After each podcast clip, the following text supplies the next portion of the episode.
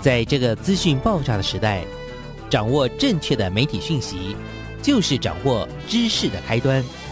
不论是电视、报纸、杂志、广播，还是像网络一样的新兴媒体，都欢迎来做客。媒体来做客。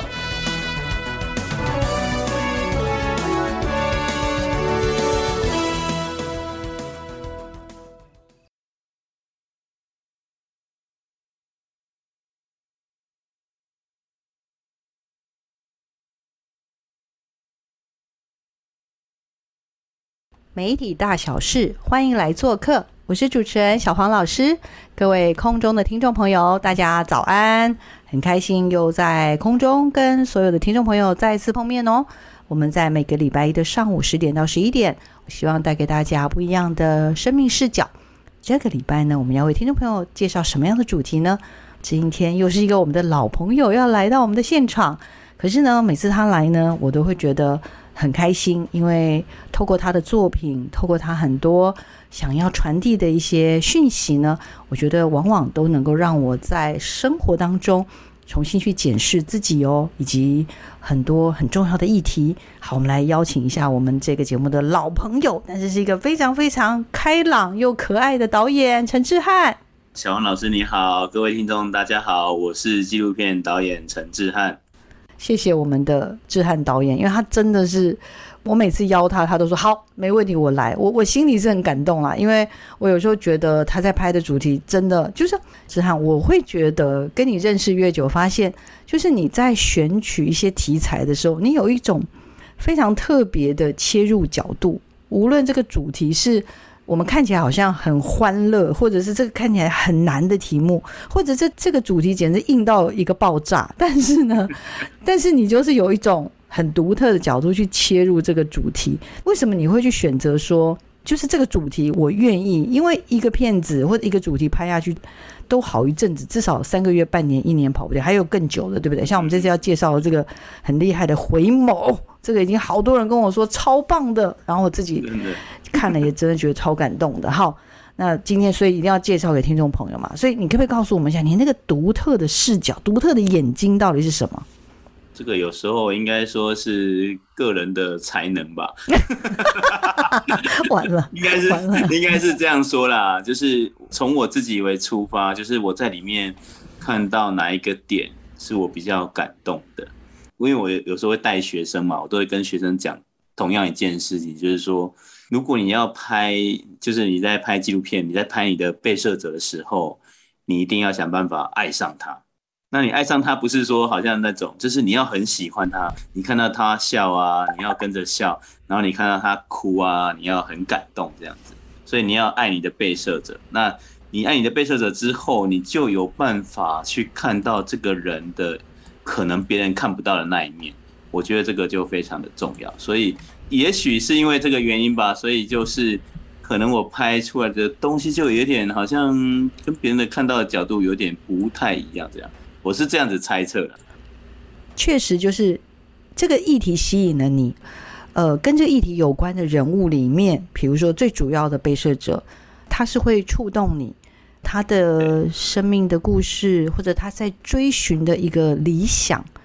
呃，散发出了某一种光芒，所以就会让你不自觉的觉得，对，可以，我可以往下走下去，我可以继续去追这个主题，可以这么说吗？我我觉得有一个很重要的点就是，就是为什么我说要爱上他，就是因为那时候就变成我好想了解他，我想要知道他现在想法是什么，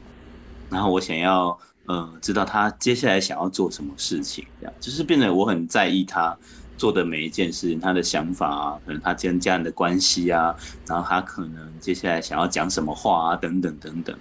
所以我说，哎，你要爱上他的那个原因就是。你如果不够了解他，你就拍不出一个真实的他。这样，你可能会拍到比较表面，就是很像我，因为因为《回眸》这部片里面有很多位师傅嘛，你可能拍的时候就会，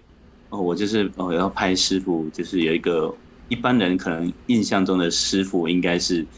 怎么样，可能很慈祥啊，或是很庄严啊这样子。但是我反而想要去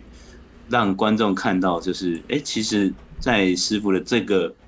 可能他的心里面有什么样不同想法，这样可能不是我们平常看到那样的师傅诶，他可能会跟他的这些关怀的对象，因为回眸在讲的就是跟那个安宁照护有关嘛，他跟他的关怀对象之间产生怎么样的情感，对，然后他怎么样去关心他的。呃，这个关怀的对象，然后怎么样去协助他面对死亡，就是最后的这一段路，这样。所以我觉得，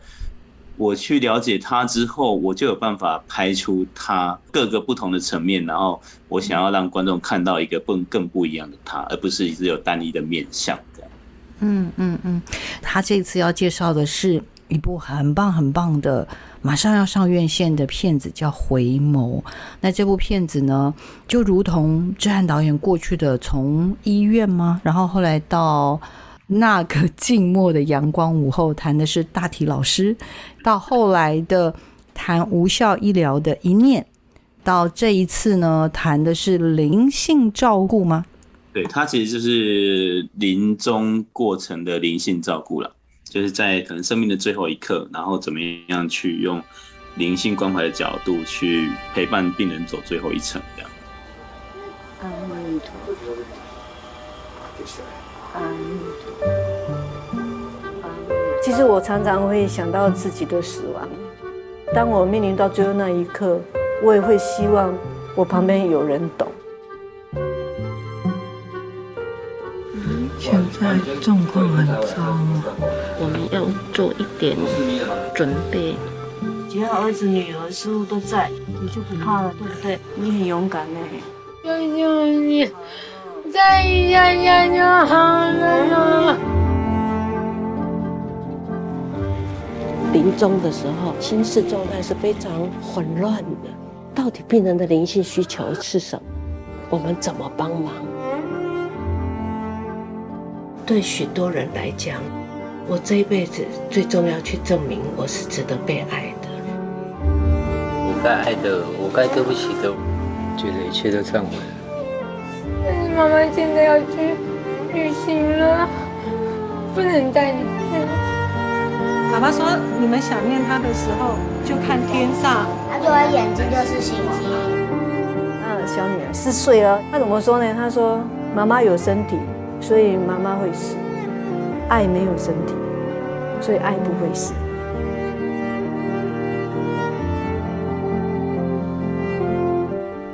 那一般大家比较容易理解的就是呃安宁，就是临终的照顾这样。但是拍这部片也让我学习到非常多啦，就是它不只是一个好像有人陪伴他而已，他其实是想办法去。让这个病人他在过程中重新获得一些力量，就是他去面对死亡的力量。哦，也真的蛮巧的，因为跟志汉导演有这一年多两年吧，有一些工作上的连结，所以就是当你好像我一心的时候，你有跟我说过你在拍这部什么大悲学院的作品，所以当时我不晓得你有没有印象，我就稍微有问了一下，那时候我就想说，哎，奇怪，你怎么会去？答应来做这件事情，因为，呃，每一个作品从大体到无效到这次的善终，因为其实一般想到说，就是会觉得大概就是这样，或者是我都有些话不敢告诉你，是因为有些我身边的人是对这个议题他会不敢去看，但是他就是适应会不小心就被。骗进去了，然后他坐在那边就跟我说：“ 哈，是这个主题哦，这个主题我最怕了耶，我不敢看。”然后，然后我就想说：“哎，你怎么答应人家来看都没有问一下是什么主题？你不知道？”这对，其实我自己在邀约朋友的时候啦，这不只是你邀约人家不敢来，有时候我在邀约朋友的时候，我也是会思考很多，就是哎，这位朋友他适不适合，然后甚至是。他有没有在思考这些问题？这样子，其实我我倒没有觉得说，好像每个人都一定要来看这部片。不过，就是如果每个人都有提早就是理解到这件事情，比方说，嗯，可能我们都会因为人终究一死嘛。但是你就是有提早理解到这件事情的时候，我都会觉得这样子应该对这个朋友会比较好。但也不是说好像。你非要来看这部片不可，所以我想要让观众朋友有机会先接触到这个主题。但是如果你平常已经呃，你已经对这个主题非常的了然于胸啊，或者是你已经非常的理解，你也甚至已经已经做好准备了，那你其实就不一定要来看这样子的影片，因为我觉得我本来就是想要让更多人就是可以在生活上面或者在平常的时候就开始慢慢的去思考，就是哦，原来其实我们都会面临到这一关，那这一关面临到的时候，我们要用什么样的心情去面对它？对我觉得这个反而是我。我比较想要让观众有办法体会到的事情，但不过我自己很清楚啦，当然不是每个人都很喜欢这样子的主题嘛，但是我就是喜欢拍 这样子的主题让大家看啊，然后如果有机会的话，我也喜欢到处去分享啊，因为我对我来说这个很重要，就是我觉得每一个纪录片导演呢，就是台湾甚至全世界每个纪录片导演都有一个他想要让观众理解到的一个议题。那我觉得这个议题可能对每个导演来说都很重要。那当然，我们也不可能所有议题都有办法了解。但是如果有机会的话，我觉得多了解一个议题，其实是对一个人的生命是有很大的帮助的。嗯，我会问这个问题，也是觉得就是关于生命这个议题，它其实是一个困难的，是一个我们。像刚刚所说，哎，如果你都准备好，或许你就不一定要来看这部电影。可是我心中也是马上就浮现了我身边可能的所有的人。我在想，好像能够完全准备好的人，还真的不是很多，对吗？我我觉得的确是，就是。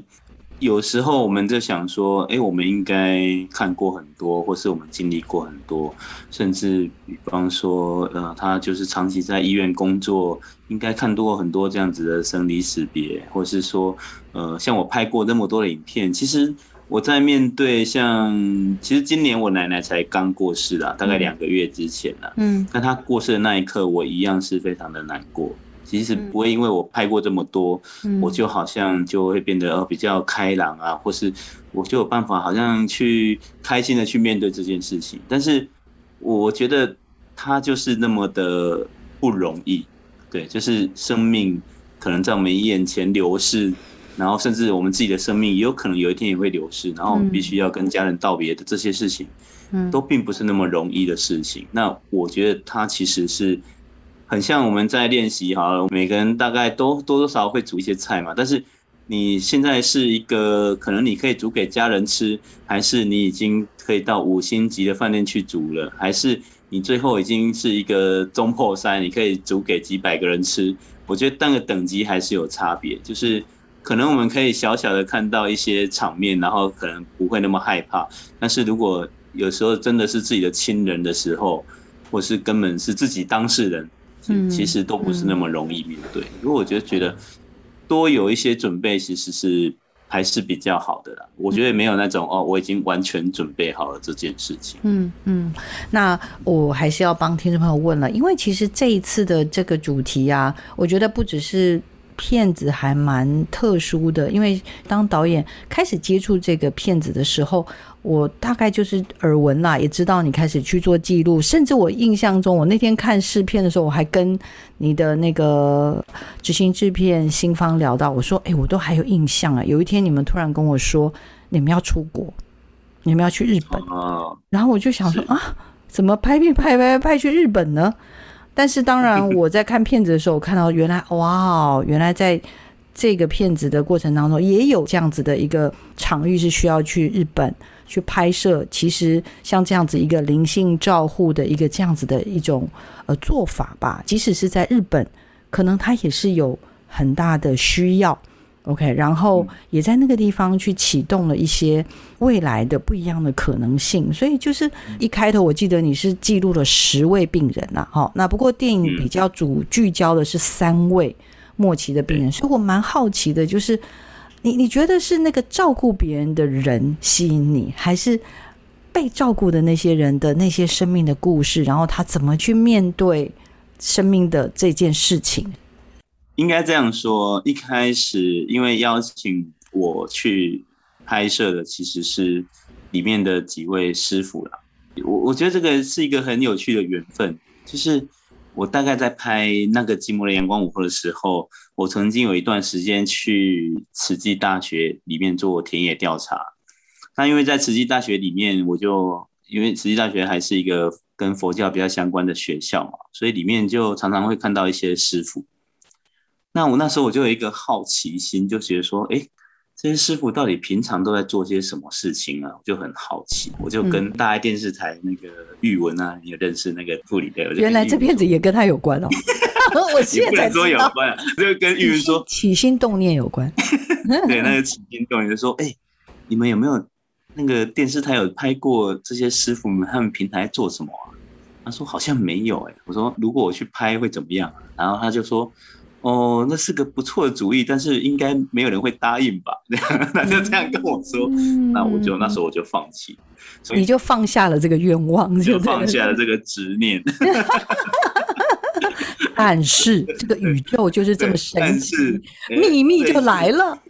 没错，有回眸在拍摄回眸的时候呢，这些师傅们就说：“哎，想要我去拍摄，这样我就觉得哇。”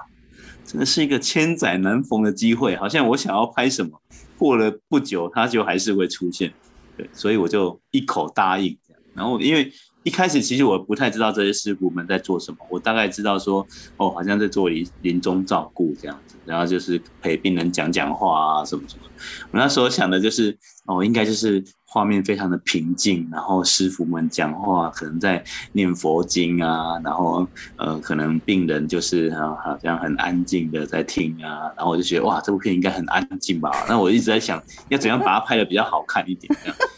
殊不知 我到了现场之后，发现哇，根本不是我想的那么一回事。现场就是呃，可能会有一些病人的一些情绪反应啊。然后师傅们啊，也不是这样一直念佛经，其实都是好像用很生活化的话题在跟病人聊天啊什么，我就觉得哎，怎么跟我想象中的不一样这样？对，所以这部片很一开始很吸引我的，其实是这一群师傅们在做的事情。嗯，那一直拍到中间的时候，其实我有一段时间是被这些呃临终病患他们的展现的一些可能他们对家人的情感，或是跟家人的不舍。然后给吸引住了，但是我其实很节制的，就是还是想办法把我想要呈现的，就是还是这一群人到底在呃这些末期末期病人的身上做些什么事情，然后他们到底是怎么样去引导他们发现自己的力量？对我就是在回来到这些师傅身上的，嗯，因为我我一直想说，呃，其实我我一直有在我的作品里面做一些尝试的，像。大体老师，我就是从家属出发嘛，就是那个寂寞阳光，或者是拍摄家属，是从家属的观点出发。那一念的话，我就是也是在家属，但是他们面临到的是呃亲人们的死亡，甚至是自己的死亡。然后回到回眸的时候，我就在思考说，哎，那照顾者，然后在面对这件事情的那个过程，然后他们的付出的努力，或者他们在思考他们的想法。那这些照顾者是不是有也有他们自己的故事？所以我开始想要多一些这些照顾者的，从这些照顾者的身上去看他们面临到的这些个案。所以我一直在算是在这种观点上面持续的在跳动。我就想哪一个观点其实对我来说是比较好，能够让观众去理解死亡的。对，所以这一次回眸是一个从照顾者的观点来看待死亡这件事情。真的是一个很深刻的电影。我刚刚前面预防还跟导演说：“导演，你的片子呢很奇怪，因为这几部我都去看过，包括这一次的回眸，我已经看完一阵子了。但是你的片子都有一种很神奇的力量，那个力量就是你看完的当下不一定马上会有反应，但是它会在你的。”回到你的日常的时候的某些时点，又再去跟画面里面的那个故事的情节或者是一段话相遇，就是你会在好像哎，对那个画面，有人曾经谈过这件事情，或者哎那句话曾经有人在那个片子里面说过，让你开始去不断不断的去想生命到底是什么。那是不是死亡这件事情，就是像刚刚所说的，我我身边也有人跟我说啊。啊，原来是这个主题啊！这平常是我不太敢看的主题哦，就是就是，他其实是在谈死亡，但是他又不是拍出说这就是死亡，这就是死亡，它比较像是一种很温柔的方式去用视觉、用呃听觉、用用用各式各样的方式去让你理解说，死亡它是一个过程，是一种渐渐失去掌控的过程。其实我自己有刻意是这样做的，但是其实那个是可能跟我个性有关。我通常不会很直接的去表达一件事情，我反而会从旁用旁边的人，然后来去可能去想办法让你知道某些事情。那我不直接讲，但是我从旁边的人的这些反应去让你看到到底那个是什么东西。这样，这个是我一直以来在创作里面都会一直使用的方法。那我觉得这个方法并不是说我刻意这样做，而是我可能个性就是这样子，所以我拍出来的东西它就会长这样子。那可能它不会好像很直接让你哦，好像很有很强烈的反应，但是因为就是它需要一段时间的的理解跟探索，所以看完之后可能就会。有一段时间去沉淀，然后又忽然想到什么事情，然后什么人又浮出来，然后什么人又忽然出现在你的生活里面，然后哪一句话好像又哪里好像有听过，然后又忽然想到影片里面的情节，对，所以我我觉得可能是这样的感觉，所以会有有一种，所以小红老师会觉得说，哎，我的影片好像后坐力很强，其实就是因为我没有很直接的去讲的这件事情，会让这种感觉是一直存在，好像。没有给你一个真正的答案，但是你就会一直去思考这件事情。那我当然就了解了志汉导演这一路以来的努力啦。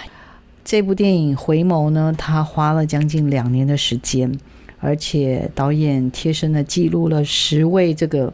病人的这个生死的历程了哦，只为了要刻下这个面对生死的真实。但是这也不是一个好像就是很悲情的电影。我觉得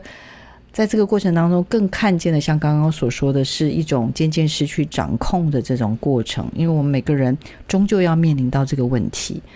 那导演，我可不可以请教你一下？这个电影的募资好可怕，好麻烦，好累哟。然后最后还是募不到钱，一天到晚我在脸书上就看到那个哀嚎声，这样。但是呢，我们这次的这部回眸呢，他大概不到呃三个月的时间。竟然就有超过四千多人，将近五千人来支持，然后募到了也是一千四百多万。其实那时候我看到的时候也是非常非常的吃惊，我当然是开心啦，我真的是非常非常的开心。我觉得这个破纪录，它是从一开始，嗯，我们可能没有想象中的那么的乐观呐。应该是我们一开始在讨论的时候，就在思考说，因为我们要上院线，然后好像还缺了一些资金这样子。我就梦金啊，就是我的制片嘛，他就长期以来，我们就常常会用募资的手段去处理一些后置的经费的事情。就有讲到说，就建议师傅说，那要不要来启动一个募资？一开始师傅们其实不是很懂，那我们就开始跟他说明啊，然后也介绍了贝壳放大，然后就是他们是一个很专业的募资的团队，然后开始我们就开始讨论起来这样。但是其实，因为这个题材本身就不是一个很讨喜的题材，所以大家，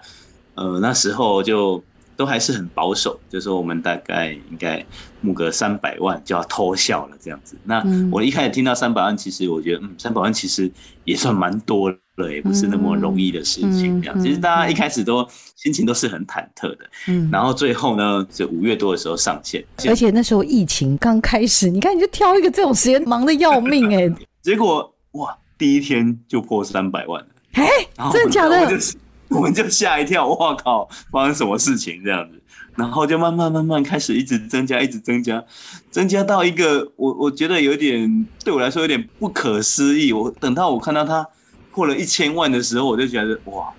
这发生什么回事？为什么那么多人这么的支持这样子？然后一直到整个募资大概到七月多结束的时候，已经到达一千四百多万。那时候我就觉得哇，真的远比我们想象中的效果还好。而且呃，这中间啊，其实我也听到蛮多朋友都有跟我说，哎，他其实有支持我这一部片，然后他觉得说我记录了一个很重要的题材，然后希望这部片可以很顺利的上映。然后甚至我也听到蛮多朋友说，哎，师傅们在做这件事情还蛮有意义的。然后如果到时候观众朋友有机会，就是到院线上面去看的时候，其实会有很多你会看到很多，其实他是家人们，然后替。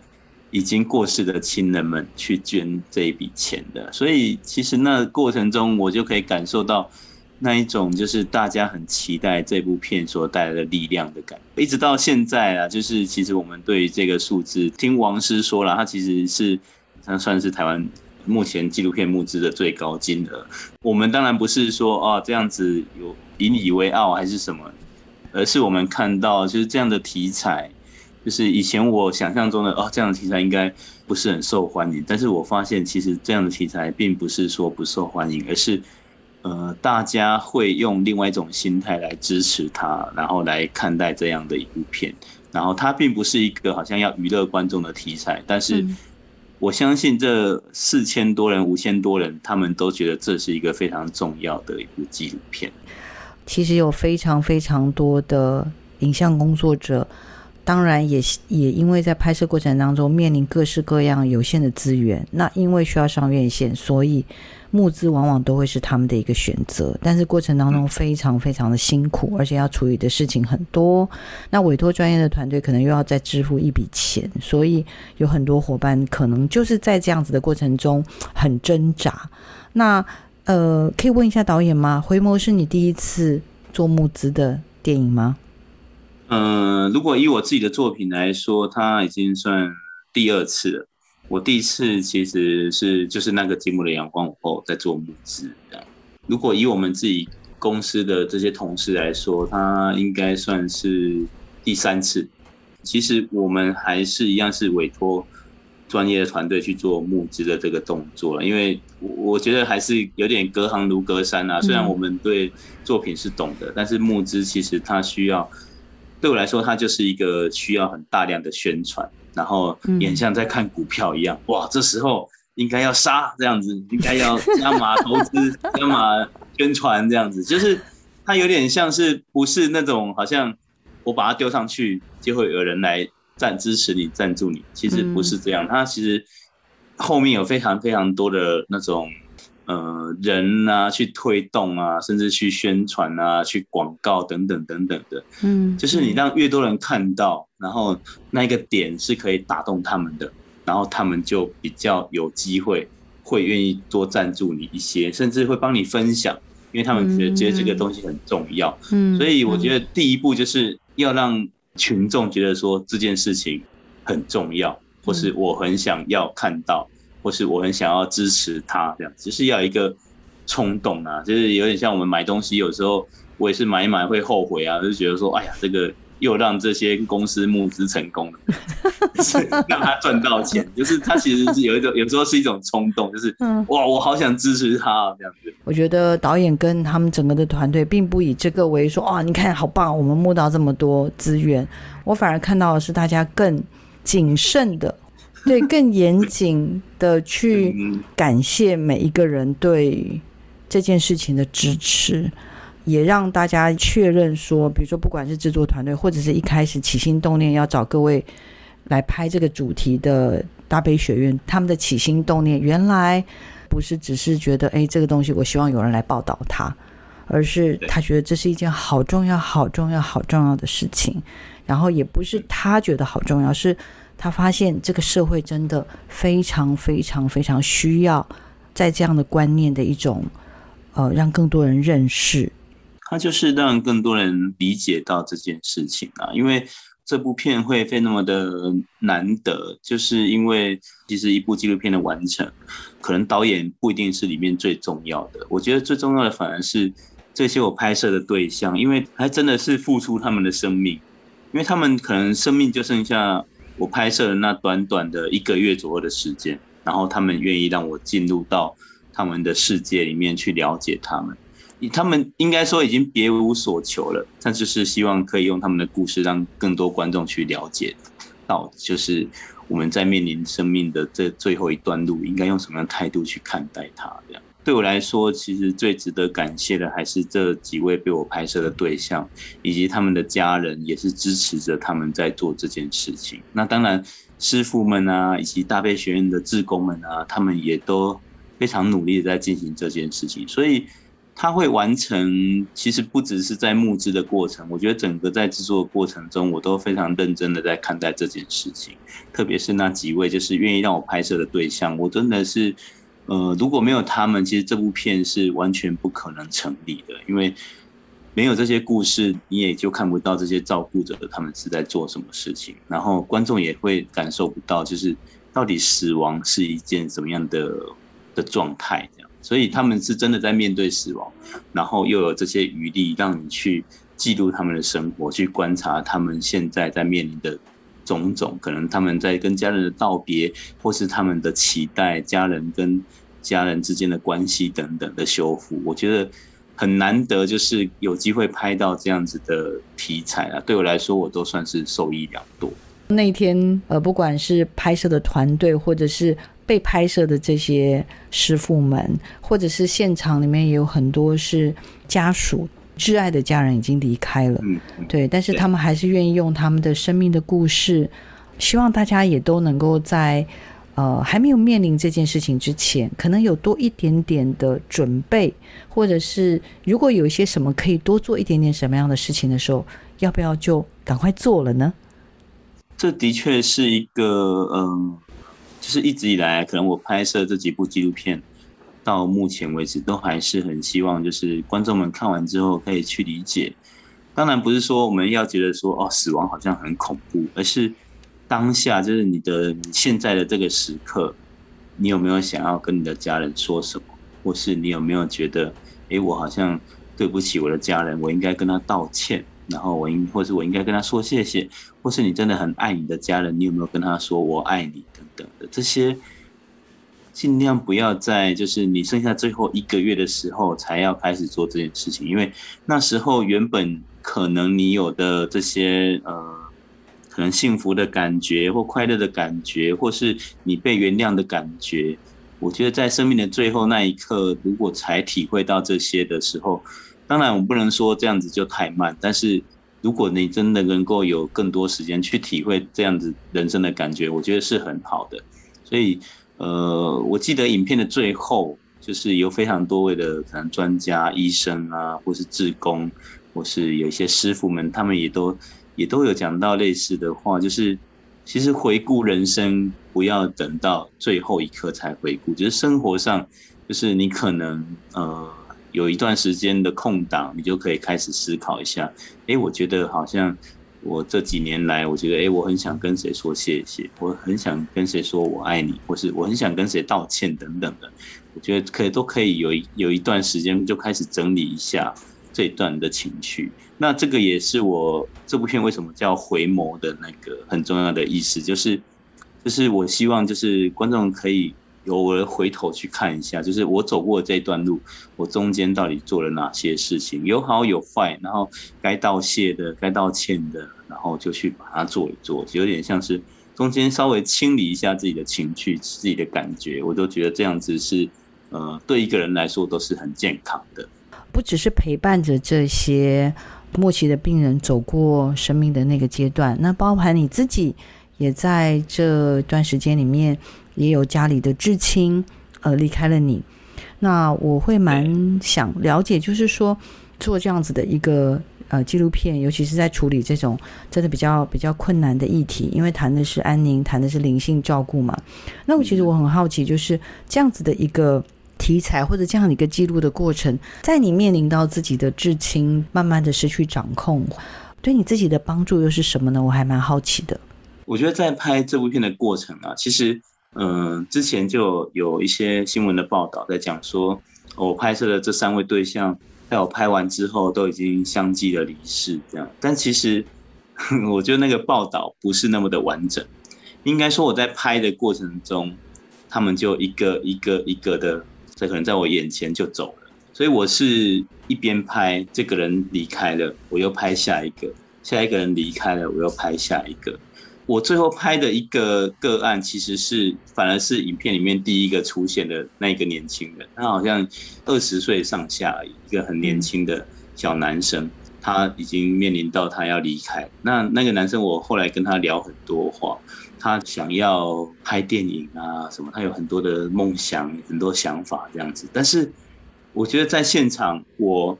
然后包括这个男生他自己。以及去照顾他的那个大悲学院的护理长阿长，对，我们都觉得说，其实这件事情是不可能发生的。所以，我当然在记录的过程中，当然有很多的很多的情绪。但是，我自己有一个最大的转变，就是我拍到这个我最后记录的这个个案的时候，我竟然是很希望说，哎，他可以好好的离开。我并不是希望说，哦，他可以延续他的生命这样子。我忽然意识到我有这样的想法的时候，我其实觉得，哎，说，哎，我好像真的变了一些东西。我好像可以看清楚，其实他们都是应该要走的。就是在两个月前，忽然我奶奶就，我奶奶其实我回家的时候都会看到我奶奶，我奶奶就已经有轻微的失智了，但是很有趣啊，就还会唱日本歌啊，然后回去就会。我如果坐在我家客厅，大家一天会问我十次吧，说：“哎，我什么时候回来的？”这样子，但是我每次我都很开心的回答他，因为我都觉得这样子好像好笑，这样，嗯，只是很有趣的，不是在笑我奶奶，我是觉得，嗯，我懂，觉得好像可以去对，因为他有一项录音机会一直问你说你吃饱了没？对，然后就有一天我妈妈就跟我说：“哎，那个奶奶好像有吐，然后去住院这样。”结果晚上就说：“嗯，奶奶好像病危了。”医生说不乐观，要我们要准备一下。那时候我就觉得哇，怎么忽然变这样？而且那一刻我刚好人在，因为我家是在嘉义嘛，而那一刻我人是在呃云林，我刚好在云林拍片，我就问我家人说，那我需不需要回去一趟？我妈妈就跟我说，嗯，现在医院也进不去，因为疫情的关系，所以医院进不去，没有人可以进去。所以我看到我奶奶状况都是透过医护人员这样。然后我那时候就想说，嗯。啊，那就这样子了。我回去也做不了什么事情，所以我又回台北去。结果过不到一个礼拜，有一天，我觉得那个感觉很特别，就是有一天我就忽然早上就醒来，然后我就忽然有一种就是，哎，我好像应该跟我奶奶讲一些话，然后我可以用录音的方式录给她。我就是心里面这样想。忽然我我的弟妹就打电话给我，然后我就有点吓一跳，哎，怎么会这时候打电话给我？我就起来接电话这样。然后我我弟妹就直播给我看，就是我奶奶的状况。然后我那时候我奶奶已经走了，然后我弟妹就问我说有没有什么话要跟他说的。那我当下就是跟我奶奶就是说，嗯，你就安心的走。那当然是有点哽咽啦，但是我就很自然的说你安心的走，然后我们都会好好的继续做好我们的事情，然后你不用担心。那其实那一刻我觉得，哎，我真的有学到很多东西。而是我是带着祝福去看待这件事情，就是，诶，如果奶奶时间到了，那你就走，然后我们都很开心，会继续在这边，然后做好我们的工作，这样。那我觉得这个其实是帮助到我去面对死亡的这一刻，然后是一个很很重要的一个作品啊。我觉得我很开心，就是在这个时间点，然后完成这部作品，然后也刚好经历到这些。我家人的死亡，这样，然后我觉得我都有很好的心情上面的转变去面对这些突如其来的状况。嗯嗯嗯，谢谢你的分享。就像回到我们刚刚所说的，就是又觉得自己不知道是不是完全准备好去观看这样子的一个作品，因为我从他第一部那个静默的。阳光午后的影那部片子，其实我一开头是不敢去的，但是我还是鼓起勇气去。可是我很开心的是，志汉导演说故事的方式是我很很喜欢的方式，所以当我知道他又在拍这个关于善终善生的这个影片的时候，我还是觉得我应该相信他的手法或者他的表现方式一定是很温柔的。在观看的过程中，也觉得，嗯，真的很棒。然后也很希望，就是透过今天的采访，也让各位更了解，就是这个终究是在生命当中必须去面对的一个课题，可能是至亲，也可能是自己。但是不管怎么样，用一种学习的方式去观看这个电影，然后去更认识生命的本质吧。这可能会是像我看完之后的感想。因为我里面拍了几个个案嘛，好像每个人从这些个案里面都看到一些他们感动的地方。对比方说，他可能看到一个年轻的爸爸跟他的两个小孩，然后也有看到师傅们跟他两个小孩子讲话的那个感觉，然后也有看到或是那种呃妈妈录音给他的女儿的那个就是临终前的话。我觉得比较特别是四岁的小女孩在描述天堂的样子是怎么样，这样子就是每个人他们都看到了他们很感动的地方。我觉得这部片还真的 对我来说还蛮特别。有些我没有特别的会觉得说这个很感动，但是好像每个人因为他们的经验，然后或者是他们呃经历过的不同的事情，然后好像在这个过程中就会触动他们心里面的哪一块，就是可能不一定有。哦，好像常常提起的那一件事情，这样，我觉得有一个是蛮特别的一个回馈，就是他们都没有就是在戏院里面嚎啕大哭，反而是就是有一种心里面的一种感觉，是带着一种情绪，然后一种可能感动或是一种敬佩的心情离开。那他们都没有大哭的这件事情，的确是我很想要有的。观众的反应啊，因为我的确，我本来一直以来我的作品都不是那么希望观众在戏院里面嚎啕大哭，而是你好像带着一点淡淡的泪水，或是过程中可能眼睛有点湿润，但是我不希望好像哭到无法自己，然后可能故事都看不下去这样子。对，所以这个是算是我自己还蛮自豪的地方，就是哎都没有人真的嚎啕大哭。竟然做这样的骗子，然后就要说你希望大家不要嚎啕大哭。你看看，我每次采访在那，就觉得他明明讲一个这么难的题目，然后但他每次都还可以讲笑得很开心。但是他的开心并不是他真的说好像不当回事，是因为他有一种很独有的智汉式的这种说故事的。方式是如此之温柔。好，来最后讲一下你要在哪里上映，快点，什么时候要跟听众朋友见面呢？哈，十月二十二的时候全台上映。那目前台北有新义微秀、真善美，还有喜乐时代、国宾影城、呃国宾长春都有。那桃园有统领微秀，新竹有大圆百微秀，然后台中也是大圆百微秀。台南目前也是大圆百微秀跟台南的真善美戏院，然后高雄也是大圆百的微秀，所以这次几乎都是微秀，就是还蛮支持的。其实上一次也是微秀了，我觉得微秀真的是我的好朋友。再次在这里正式的感谢微秀联盟，是不是？好，介绍一下你那个海报那张照片，好不好？好厉害哦！怎么会选到这一张这张照片？要不要告诉我们一下？回眸 review，这是一个什么样的照片？跟大家介绍一下。我觉得那个是一张很有力量的照片啊，就是当千猴子就是发行商嘛，给我几张照片去选择的时候，我一看的时候，我就觉得，哎，这张最好，因为他就是一个照顾者，就是的师傅，然后再跟这一位临终者在讲话的那个过程，而且他们是讲的很开心的。那这的确是我在影片里面常常会看到的画面。我我觉得他会笑得那么开心，有一个东西是，呃，如果你们有去看影片，你们就会知道说，其实这两位在这段陪伴的过程，他们已经建立好了一个非常好的友谊。然后甚至师傅就跟呃这位病患说，如果你有发生什么问题，我马上会来找你，我们是好朋友这样子。每次看到那一幕，我都很感动，就是你可以对一个即将要离开的人，其实他在跟他讲那句话的时候。如果没有记错的话，应该剩下寿命不到五天的时间。他就跟他说：“我们是好朋友，然后我会来送你一程。”这样子，我觉得那个真的是让我很感动的一幕。所以那时候在挑选剧照，然后要当海报的时候，我就觉得，哎，这一张是我最喜欢的一张，因为它里面就是在那一幕讲的话，非常的打动我。嗯，就是很多很多的触动与感动。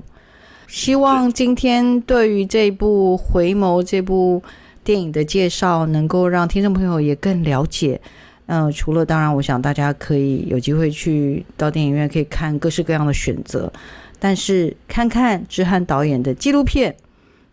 绝对是各位生命中另外一场非常精彩的相遇哦。我想要推荐 这一部好片《回眸》，这是一场与生命的灵性对话，也希望听众朋友我们一起在十月二十二号到电影院去支持这部很棒的电影，台湾第一部安宁灵性照顾的纪录片的故事哦。衷心的为志涵导演开心，第三部上院线的电影，对不对？嗯，没错。然后又有非常好的前面的募资的一个记录。那我想最重要的不是金额的多寡，最重要是有这么多这么多的伙伴支持他的理念，以及支持这部好电影。也希望大家也透过这个电影呢，每个人都能够找到属于自己的生命的价值哦。好，我们再次感谢志汉导演。听说很快下一部又要准备上映了，是不是？对，十一月又有一部《文林银行》。天哪，不得了！这也是我的好朋友，没办法，一定要支持下去。听众朋友，我们继续支持志汉导演，他又有一部要上院线。好啦，OK，我们再次感谢我们可爱的志汉导演哦。很快我们就要再跟他在空中相见了，也祝福他家这部片子能够上院线成功顺利，一切圆满。也祝福志汉导演一切顺利平安。好，各位听众朋友，请持续锁定我们每个礼拜一上午的媒体来做客。我们下礼拜见，拜拜！谢谢导演，谢谢，拜拜。